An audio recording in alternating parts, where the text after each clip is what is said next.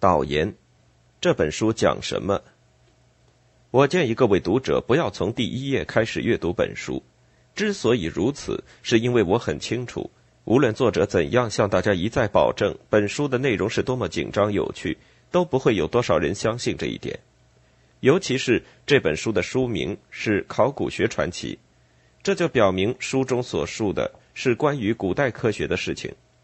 人们往往会认为，古代科学必定是最枯燥、最无聊的学科之一。我极力推荐大家从本书第七十一页开始阅读，即从第二部《金字塔之书》中关于埃及的一章读起。我只是希望，只要按照这种阅读顺序，即便是最满心狐疑的读者，也会怀着某种好感来面对我们的题材，并且下决心将某种成见抛到九霄云外。通过这样的引导进入我们的题材之后，我请求读者为其自身的阅读收获起见。应当把书翻回到第一页《雕像之书》，从头读起。此后，为了更好地理解那些同样令人激动无比的事件，读者也应该循序渐进地阅读。这本书并不具备科研的大致，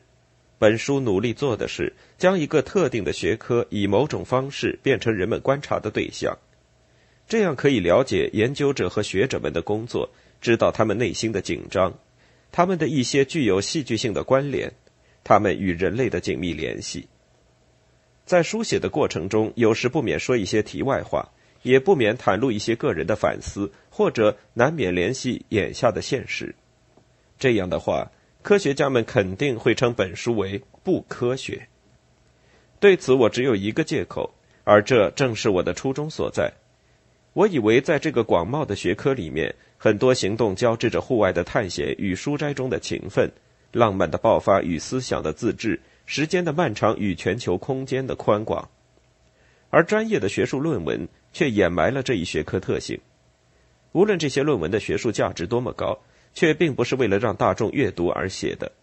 是的，说来奇怪，迄今为止大概只有三四本书。尝试着把这样一种发现过去的旅程加工整理为振奋人心的探险。之所以令人奇怪，是因为只要人们倾向于将探险视为思想和行动的结合，就没有什么比它更能振奋人心的了。尽管我在此处所用的笔法是纯粹令人生厌的描述，但我在最高程度上敬重于纯粹的考古学。我别无选择，因为这一点需要后人效仿。本书是一曲对考古学累累硕果及其锐利判断和不断努力的颂歌，是对他的研究者的颂歌，尤其是那些出于真正谦逊而缄默不语的学者的颂歌。他们的谦逊正是需要彰显之处。我从对考古学的这种忠诚出发，努力避免错误的分类和虚伪的腔调。考古学传奇是巴洛克意义上的小说。在最古老的意义上讲述浪漫的，但绝不违背现实的事件和一些人物的生平，但它又是一部事实小说。在本书中最严格的意义上，这一点意味着这里所讲述的一切不仅与事实有关，而且是由无可置疑的事实组成的。作者略用幻想加以修饰。对于这部分事实，只要那些小修饰并非来自当时的历史时代，作者就从未再做任何锦上添花的处理。尽管如此，我还是坚信，如果哪位学界人士碰巧读到这本书，会在其中发现不少错误。例如，开始时我认为撰写人名是一片难以通航的礁石滩，如果不是按照一定的科学原则进行书写，那么有许多地方写出来的东西谁也看不懂。但我读到了德国伟大的历史学家爱德华·迈尔的一段话，尽管这话他是对学界说的。他在写作《古代历史》一书时也面临同样的问题，并于最后感慨道：“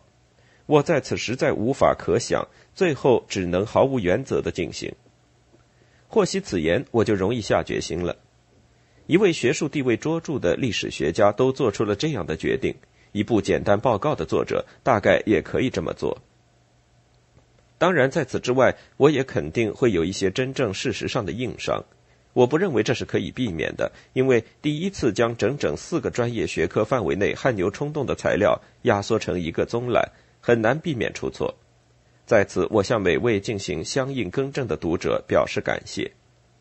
在此，我不仅仅对考古学科深表谢意，还要对一种特别的文学形式的创建人致以感谢。我所著的这本不足挂齿的小书，应当对这类文学有所补充。就我所知，保尔德克鲁夫，一位美国医生，第一次试着将某个特定学科的发展做了如此引人入胜的描述，使人们能够怀有那种紧张的心情阅读它，就如同本世纪的人阅读侦探小说那样。德克鲁夫在一九二七年发现，如果能够正确的看待和正确的归纳细菌学的发展。它也会具有一定的浪漫元素。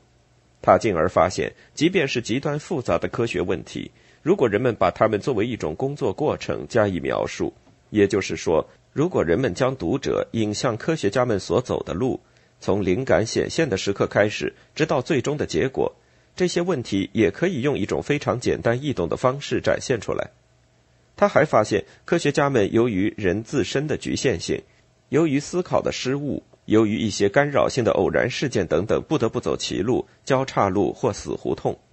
可正是这样，才充满了那种能够制造极度紧张气氛的活力和戏剧性。